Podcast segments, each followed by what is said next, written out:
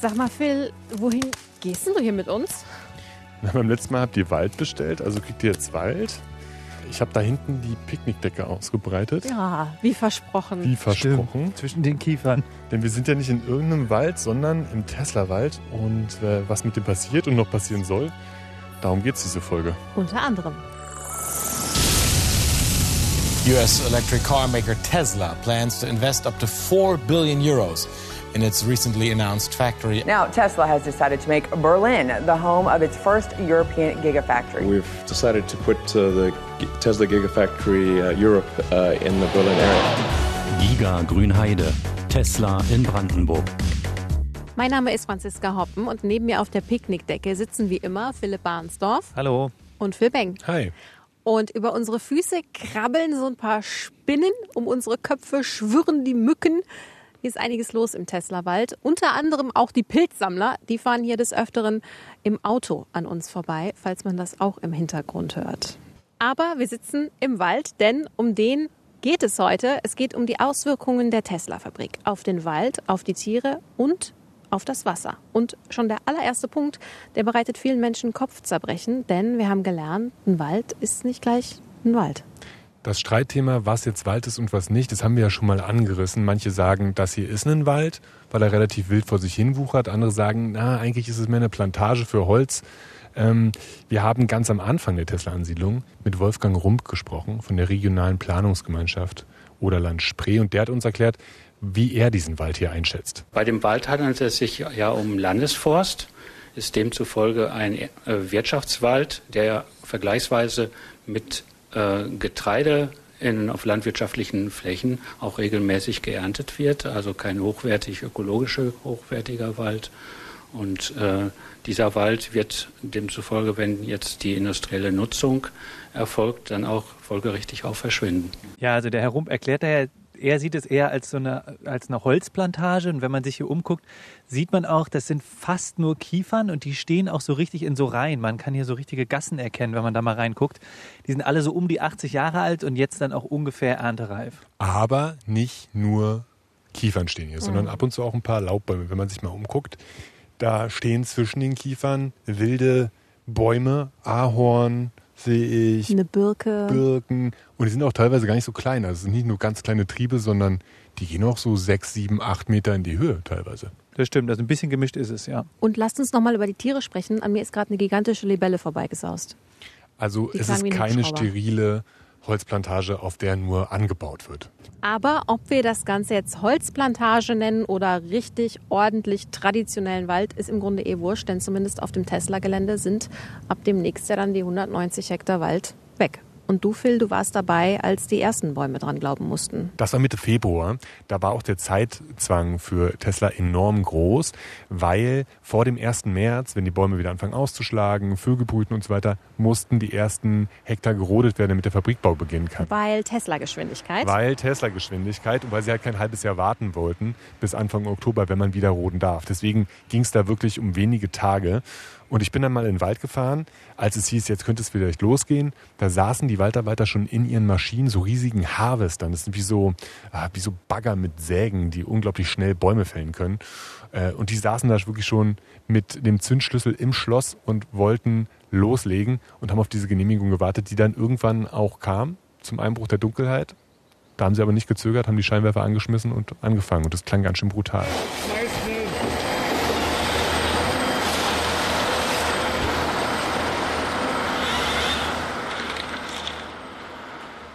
Ja, da kann man hören, wie die da zur Sache gegangen sind.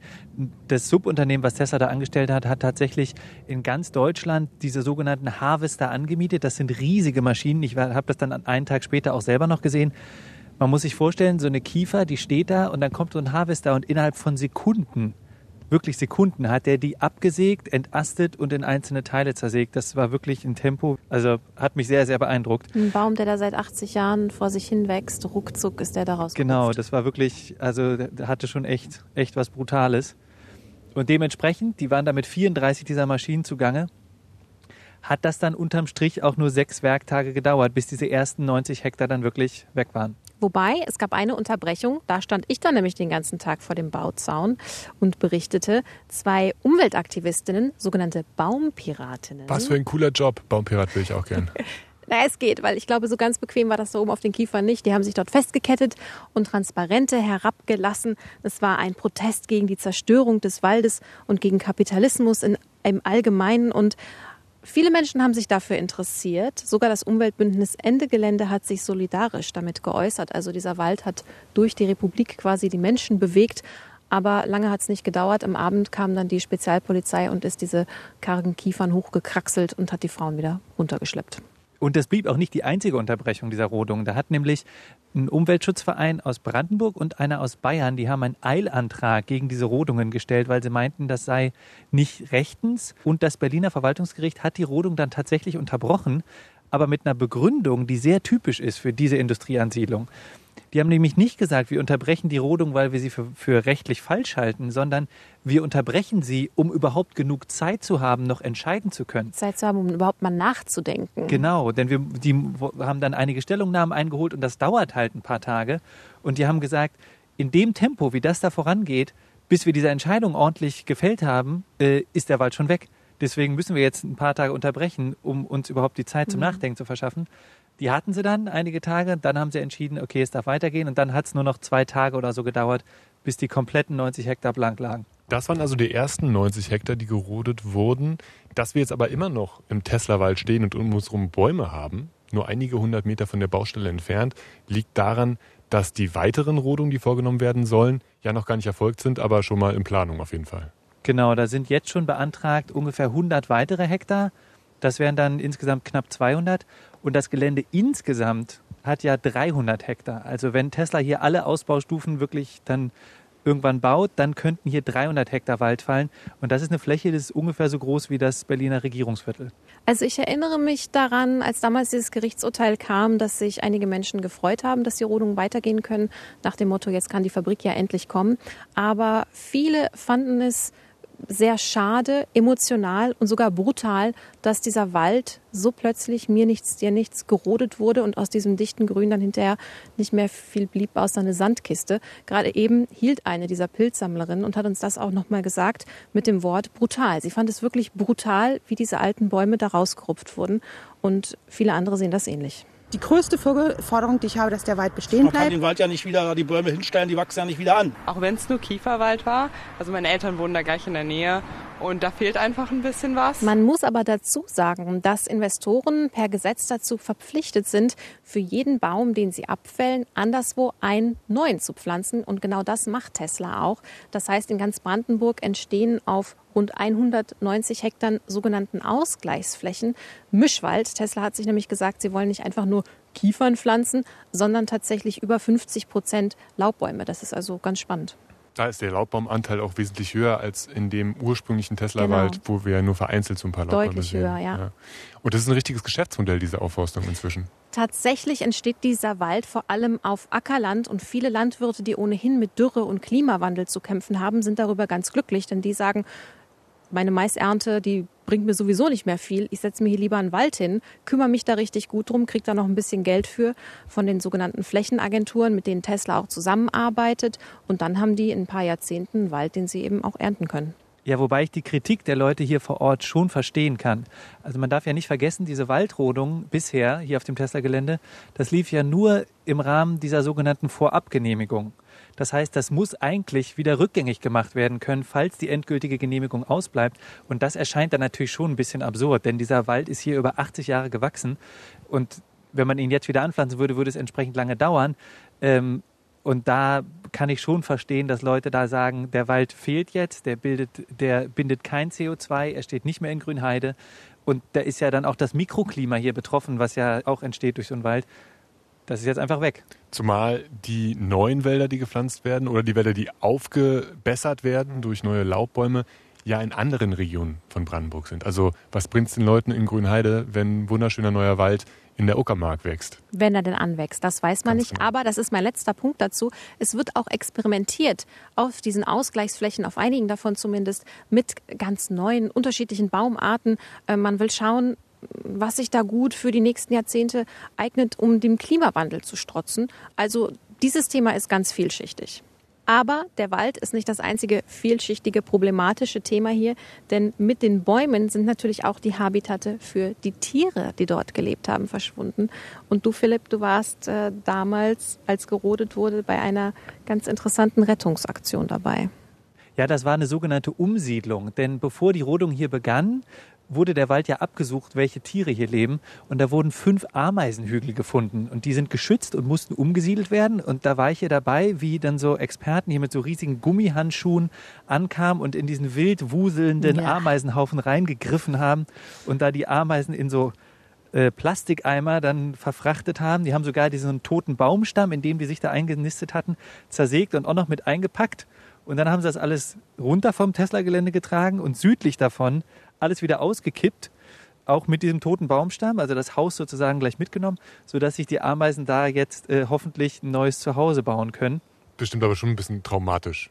Auf jeden Insekten. Fall. Und Umzug, Umzug ist immer stressig. Aber diese Umweltexperten hatten auch das bedacht. Die haben nämlich dann noch, das fand ich sehr süß, so ein Paket Zucker neben dem neuen Zuhause da so ausgekippt, damit die Ameisen sich zumindest neben dem sozusagen dem Einrichten des neuen Hauses sich nicht parallel auch noch mit Nahrungssuche beschäftigen müssen. Als ah, Wiedergutmachung. so ein bisschen, ja. Ameisen waren ja nicht die einzigen Tiere, die einen Umzug vor sich hatten. Richtig. Es gibt äh, hier auf dem Gelände von Tesla gab es auch mehrere Fledermausarten, die sich niedergelassen mhm. haben in den Bäumen, so in Baumhöhlen. Und in einem Baum haben sogar ein paar Fledermäuse überwintert. Der durfte dann nicht gefällt werden. Das heißt, er blieb als einziger Baum auf dem weiten, weiten Feld stehen.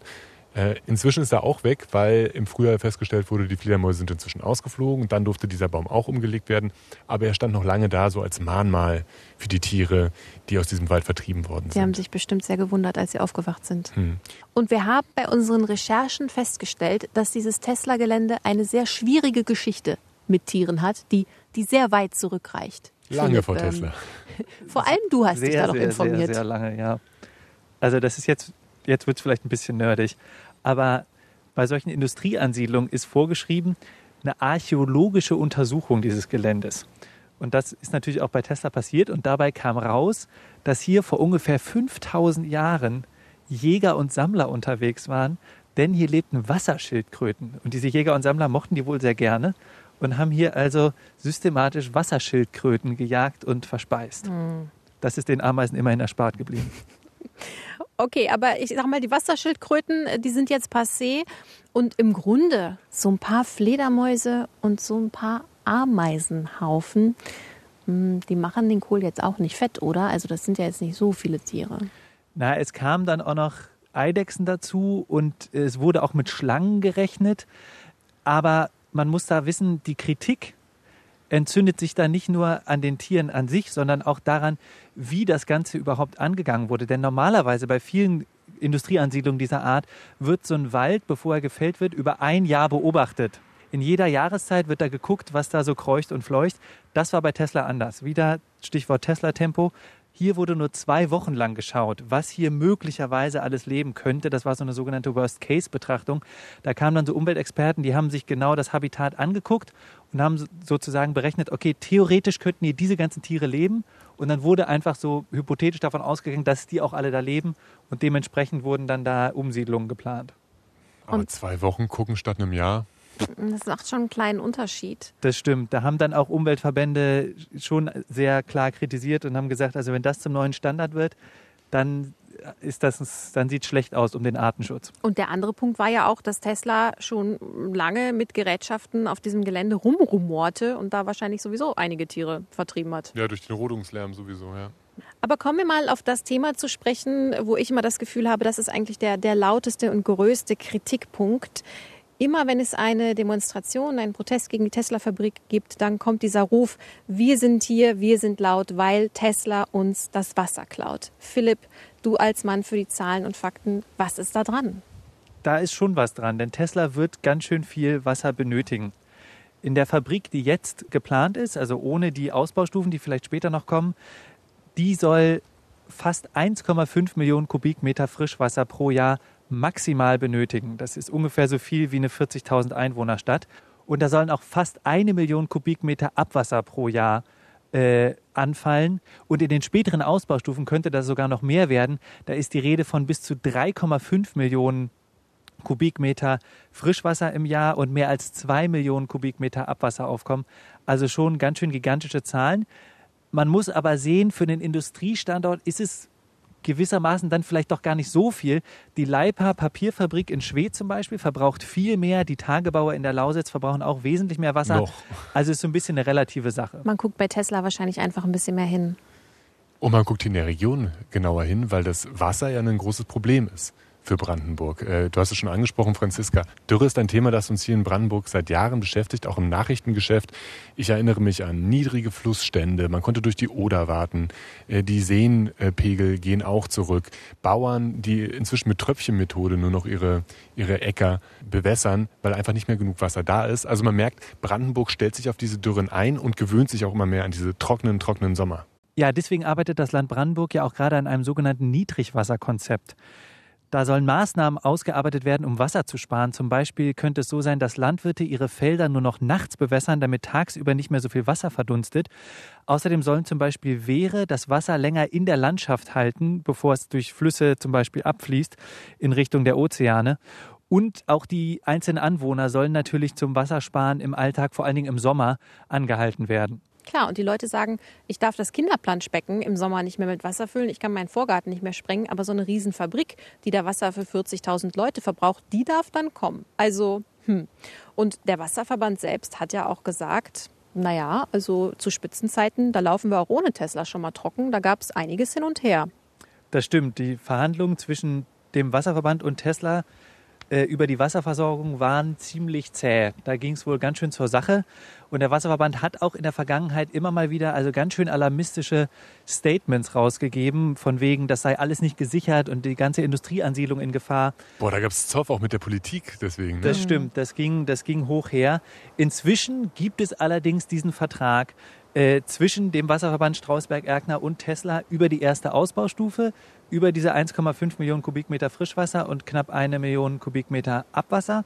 Und für die weiteren Ausbaustufen gibt es jetzt wohl auch schon so eine Perspektive. Das ist alles noch nicht in trockenen Tüchern, aber es gibt zum Beispiel den Plan, über so eine 80 Kilometer Leitung äh, Frischwasser aus dem Raum bei Eisenhüttenstadt, da, das da zu fördern und dann über diese Leitung ähm, zu Tesla zu bringen und damit nicht nur Tesla, sondern auch andere Nutzer in der Region zu versorgen. Aber lass uns mal nicht nur über den Verbrauch von Wasser sprechen. Mich interessiert ja auch, was passiert eigentlich mit dem Wasser durch die Fabrik, also zum Beispiel Stichwort Verschmutzung. Auch das beschäftigt ja viele Bürger. Da muss man beachten, die Fabrik ist in einem Trinkwasserschutzgebiet. Denn da ist nämlich Folgendes der Fall. Unter der Fabrik fließt Grundwasser in westlicher Richtung zu einem Brunnen. Der ist sehr nah am Tesla-Gelände dran. Ähm, und dort wird das Grundwasser aus dem Boden gepumpt und dann zu Trinkwasser weiterverarbeitet.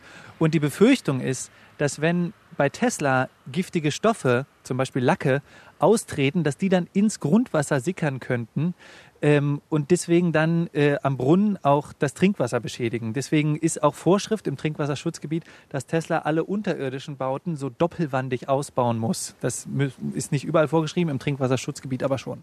Das ist der eine Kritikpunkt. Der andere, Tesla hat dann irgendwann gemerkt, ups, der Brandenburger Boden ist ziemlich sandig. Wir bräuchten Pfähle. Überraschung. um auf den bauen zu können. Ja, das ist ihnen irgendwie entgangen. Und diese Pfähle stellen jetzt auch ein Problem dar. Naja, ob sie wirklich ein Problem darstellen, sei mal dahingestellt. Aber Bodenpfähle, dass die hier benutzt werden, das wurde dann irgendwann klar. Erst hieß es mehrere tausend unterm ganzen Fabrikgelände, um die Bauten abzustützen auf diesen besagten Sandboden, der halt in Berlin und Umgebung nun mal die Regel ist. Inzwischen hat sich Tesla runterhandeln lassen auf ein paar hundert Pfähle unter bestimmten Teilen der Fabrik, die besonders schwere Maschinen äh, beherbergen. Ähm, aber die ragen halt viele Meter in den Boden und könnten was mit dem Boden machen. Deswegen habe ich mal mich mit einem Hydrologen unterhalten, mit Martin Sauter von der Uni Göttingen. Und der hat mir erklärt, wie solche Bohrpfähle eigentlich funktionieren. Das sind Elemente, die verwendet werden, um sogenannte Setzungsunterschiede zu minimieren. Setzungsunterschiede heißt, dass der Boden durch die Last eines Gebäudes und Maschinen, die in einem Gebäude untergebracht wird, zusammengedrückt wird. Um das zu minimieren, werden Bohrpfähle erstellt. Es ist Standard äh, und es wird standardmäßig eingesetzt zu unterschiedlichen Zwecken und die Ingenieure hierzulande, die beherrschen dieses aus dem FF. also sagen. er sagt stinknormale Praxis, das macht man in Brandenburg und auch in Berlin immer so. Trotzdem gibt es da aber eine Kontroverse und die, das hat mich ein bisschen verwundert, die hat mit Salzwasser zu tun. Ja, unter den Grundwasserleitern, wo quasi das Süßwasser fließt, das wir für Trinkwassergewinnung nutzen, liegen noch verschiedene Gesteinsschichten. Ganz unten kommt eine Tonschicht sozusagen. Und da unter dieser Tonschicht fließt auch Salzwasser durch, äh, durch den Boden. Und die Angst ist, dass die Pfähle und äh, überhaupt die baulichen Maßnahmen dazu sorgen können, dafür sorgen können, dass sich die Druckverhältnisse in den oberen Schichten ver verschieben und dass dann das Salzwasser durch quasi kleine Löcher im Ton aufsteigen könnte ins Trinkwasser und dann das Trinkwasser Mhm. verschmutzen könnte. Dieses Phänomen, Phänomen nennt man Salinarintrusion. Ein klobiger Begriff, aber ein wichtiges Thema und Tesla will dazu ja auch eine Lösung haben. Na, vor allem wollen die Leute, die Einwände vorgebracht haben auf dem Erörterungstermin, die wollen eine Lösung. Und die haben äh, das dann auch beantragt sozusagen, dass Tesla die Auflagen gestellt werden, dass sie dort ein sehr präzises und genaues Monitoring vornehmen müssen von der Grundwasserqualität, um möglichst frühzeitig zu erkennen, ob es zu solchen Salinarintrusionen oder anderen Verschmutzungen kommt. Das Landesbergamt, auch das hat Brandenburg, hat gesagt, das ist gar kein Problem. Äh, wenn man da nah genug drauf schaut, dann kann man auch frühzeitig solche Verschmutzungen ähm, zumindest die ganz großen Konsequenzen vermeiden. Also hier scheint man an einer Lösung zu arbeiten. Generell sagt Tesla ja von sich, sie wollen immer Teil der Lösung sein und sie wollen auch ganz konstruktiv mit all diesen unterschiedlichen Kritikpunkten umgehen. Zumindest hat das der Firmenchef Elon Musk so formuliert. will be the most environmentally friendly factory in the world. Uh, that's certainly our goal. Uh, and so anything we can do to make it better for the environment, we want to do that because that's the mission of the company. Um, so if anyone has any advice, we're, we- you know, we're, we're open to criticism and advice for what we can do better. Uh, so let us know, you know. Also Elon Musk sagt, das wird die umweltfreundlichste Fabrik überhaupt werden. Da werden sie sich alle Mühe geben und sie nehmen auch gerne Kritikpunkte und Anregungen entgegen. Gibt es denn da schon Beispiele, die beweisen, dass sie das tatsächlich tun wollen? Also ein paar Beispiele kenne ich. Ich habe mit Umweltverbänden gesprochen, wie die die Tesla-Ansiedlung sehen und die haben mir erzählt, viele zumindest, nicht alle, aber viele haben erzählt, dass Tesla von sich aus auf sie zugeht und nach Lösungen im Bereich Umwelt fragt. Und da haben sie dann unter anderem sogenannte insektenfreundliche Beleuchtung auf der Fabrik vorgeschlagen. Wie sieht sowas denn aus? Das ist, äh, kannte ich auch vorher nicht. Ähm, das geht wohl so, da wird so ein bisschen in so ein leicht gelbliches Licht dann verwendet, denn das enthält so bestimmte Strahlungen nicht, die Insekten nachts besonders irritieren. Und außerdem wird darauf geachtet, dass das Licht nicht unnötig in alle möglichen Richtungen strahlt, sondern wirklich nur dahin, wo es gebraucht wird. Und das soll dann dafür sorgen, dass äh, Insekten in ihrer Orientierung nachts nicht gestört werden durch so unnötig helle Lichtquellen und dann da den ganzen, die ganze Nacht sich den Schädel einhauen an irgendwelchen Oh. Neonröhren. Gute Nachrichten für die Motten in der Region also. Auf jeden Fall. Ich glaube, wir müssen an dieser Stelle mal zusammenfassen. Der Fabrikbau, der geht auf jeden Fall nicht spurlos an der Region und an der Umwelt vorbei. Tausende Kiefern, die wurden sowieso schon gefällt und es werden auch noch mehr und das Ganze unwiederbringlich, denn auch wenn es Aufforstungsmaßnahmen gibt, ob das alles so funktioniert in den nächsten 80 Jahren, man weiß es nicht. Was aber sicher ist, die Fabrik wird unheimlich viel Wasser verbrauchen. Was darüber hinaus mit dem Wasser passiert, inwiefern es vielleicht verschmutzt wird, das muss gemonitort werden. Tesla zeigt sich aber immerhin offen für die Vorschläge. Nur wie grün die Fabrik am Ende wirklich arbeitet, das sehen wir halt erst, wenn sie tatsächlich in Betrieb genommen ist. Aber bis dahin beschäftigen wir uns mal mit einem anderen Thema. Wir wollen nämlich schauen, was macht Tesla eigentlich mit der Wirtschaft in der Region und wer profitiert eigentlich von der Ansiedlung. Aber für die nächste Folge gehen wir wieder ins Studio. Ja, Weniger bitte. Spinnen, weniger Mücken. Ich glaube, Erschwerte Produktionsbedingungen heute. Ich sag's euch, ich habe gerade zwei Mücken an meinem Oberschenkel gehabt. ach komm, aber so ein bisschen frische Luft hat euch doch mal gut getan. Fand ich auch. Ich habe auch ein paar Stiche. Aber ja, nächstes Mal wieder Studio habe ich auch nichts gegen.